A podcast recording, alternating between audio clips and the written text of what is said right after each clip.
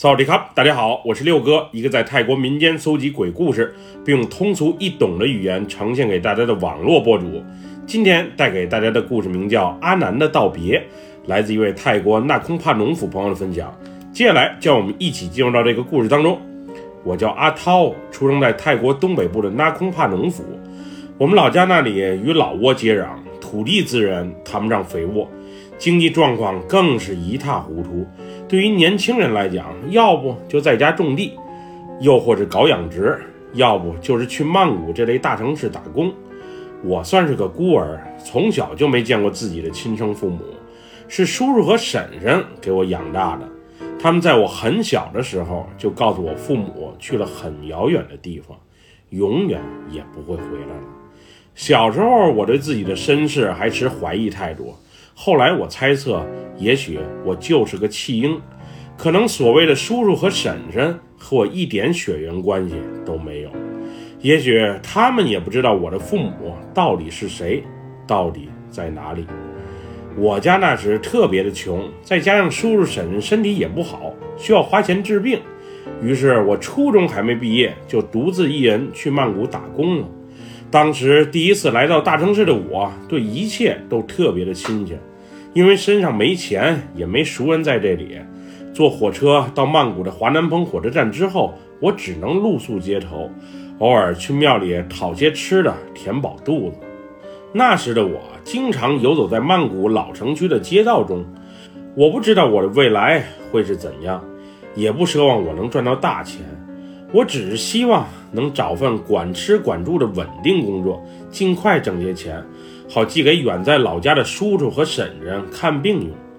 记着，那是一天下午，大概是我来到曼谷的一个星期后，一个戴着眼镜、身材有些胖的大叔特意走到我的身边和我详聊：“小伙子，你是从外地来的吧？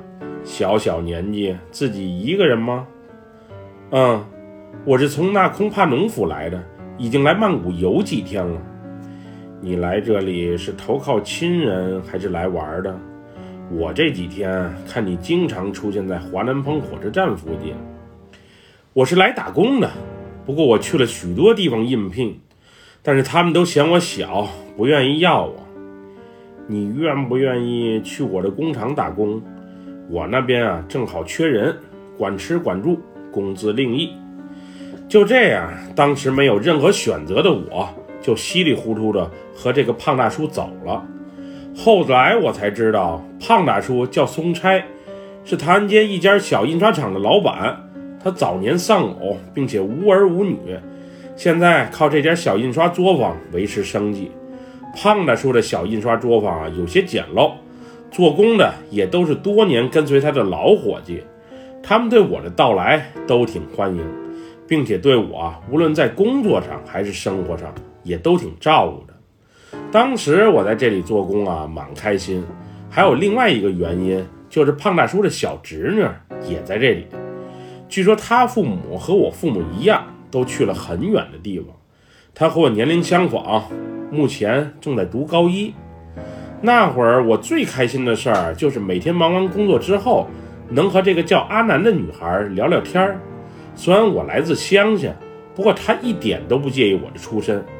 也许我俩从小都是孤儿的缘故，让我俩彼此之间有着一种特殊的理解与默契。那会儿有时候天空不作美，下起大雨，我还会骑着小摩托车，拿着雨衣去接他下学。总之，认识了阿南之后，我原本灰暗的人生突然来了些色彩。虽然我是真心喜欢阿南，不过我却只把这份感情、这份爱情。深深的藏在心里，毕竟她是大城市的女孩，学习也不错，肯定会有不错的未来。我只是现阶段她人生中的一个过客罢了。目前的我，就是对得起胖大叔给我的这份工作与信任就足够了。至于阿南，我能默默的保护他，每天都能见到他，已经就很知足了。阿南上高三之后，每天下学还得去上补习班。因为补习班下课有些晚，一个女孩子独自穿过几个街区会有些不安全，于是胖大叔就让我每天去接阿南回家。在那些日子里，有时他上完补习班之后，我俩会去唐人街吃街边摊儿，又或者去湄南河边看风景。总之，那时都是青春萌动期的我俩，非常享受这种奇妙的关系与感觉。不过，我对阿南绝对是规规矩矩的，毕竟我是什么身份，我自己心里还是蛮清楚的。我是一没钱，二没学历，虽然长得还不错，身材也算出众。但是这一切对配得上出色的阿南，那肯定是远远不够的。就这样，我的快乐生活一直持续了近两年，直到八年前的一天夜里，原本充满期待的未来一下就戛然而止了。那天，阿南说他下补习班之后，和几个要好的女同学一起结伴去吃泰式火锅。我一个大小伙子跟着去，怕是不太方便，于是就不让我接他了。他会自己坐公交回去。那天因为印刷厂新来了一批订单，所以不用接阿南，我也正好陪大家一起干个通宵，以免耽误了交货进程。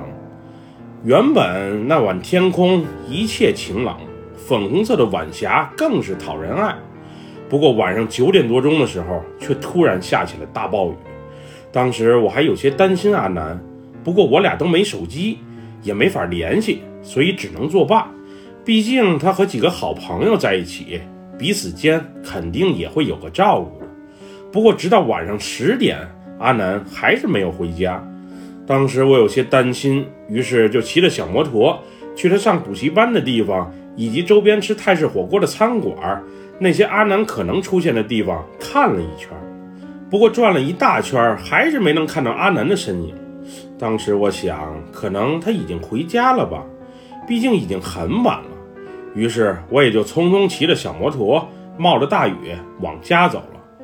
不过当我回来的时候，我却发现原本应该在工厂忙通宵的工友们却不见了，大门就这么敞着，人却都不见了。那会儿我觉得挺奇怪，大夜里门都不锁，就不怕丢东西吗？正在这时。那个叫阿丽的工友突然气喘吁吁地跑了回来，我看他一脸惊慌，于是赶紧追问他到底发生了什么，这到底是怎么回事？人都去哪儿了？阿南出车祸了，就在公交站那个路口，大家都过去帮忙了。经理让我回来取些现金，你帮着锁下门，也赶紧赶过去吧。据说伤得挺严重，但应该还有救吧。什么？阿南出车祸了！得知这一切的我，赶紧再次骑上我那有些破旧的小摩托，赶往现场。我刚才还从车站前经过，那时不什么事儿都还没发生吗？我到达现场的时候，阿南已经被急救车拉走了。那时虽然天上下着大雨，不过地上红色的血迹还是清晰可见。阿南应该是在穿过马路的时候。被一辆飞驰而来的皮卡车给撞倒了。总之，从现场看，情况是一片糟糕。不过有了救就好。在现场匆匆停留之后，我就赶往了阿南所在的华侨医院。当时，我和胖大叔以及几名工友在急诊室门口焦急地等待。我那时是彻底懵了。我是不知道我的生活里，如果要是没有阿南，会是什么样子。我宁愿出车祸的是我，而不是阳光灿烂、原本有大好前程的他。虽然我们都期望事情往好的方面发展，不过最终等来的却是医生口中“我们已经尽力了”这句噩耗。那天我都没能与阿南见到最后一面。早上他走的时候还是好好的呢，谁曾想现在已经是阴阳两隔了。之后的几天，我们印刷厂充满了悲伤的情绪。往日喜欢开玩笑的胖大叔也时不时地抹着眼泪。毕竟阿南是大家的开心果，是他们从小看着长大的，就这么突然离开了，大家都不能接受这悲痛事实。阿南的葬礼就在长街的一家寺庙办的，当时的同学也来了不少。那会儿的我是特别的自责。要是那晚我在阿南身边，跟在他身边守护着他，那这悲伤的一切估计就不会发生了。总之，那些日子我的情绪是糟糕透了。我是多希望自己一觉醒来，阿南能健康的出现在我的面前，而不是像现在只能残留在我的记忆里。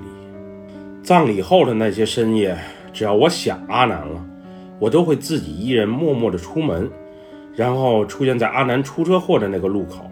我是多希望还能和他聊天，还能陪伴在他的左右。不过一切的一切，可能已经再也不可能发生了。那晚我又是躺在床上睡不着，过度的思念让我再次偷偷溜出门，到那个路口和阿南说几句心里话。那天的我还特意买了瓶啤酒，独自在那里饮酒醉。我也只有靠酒精才能麻痹自己的思念情绪了。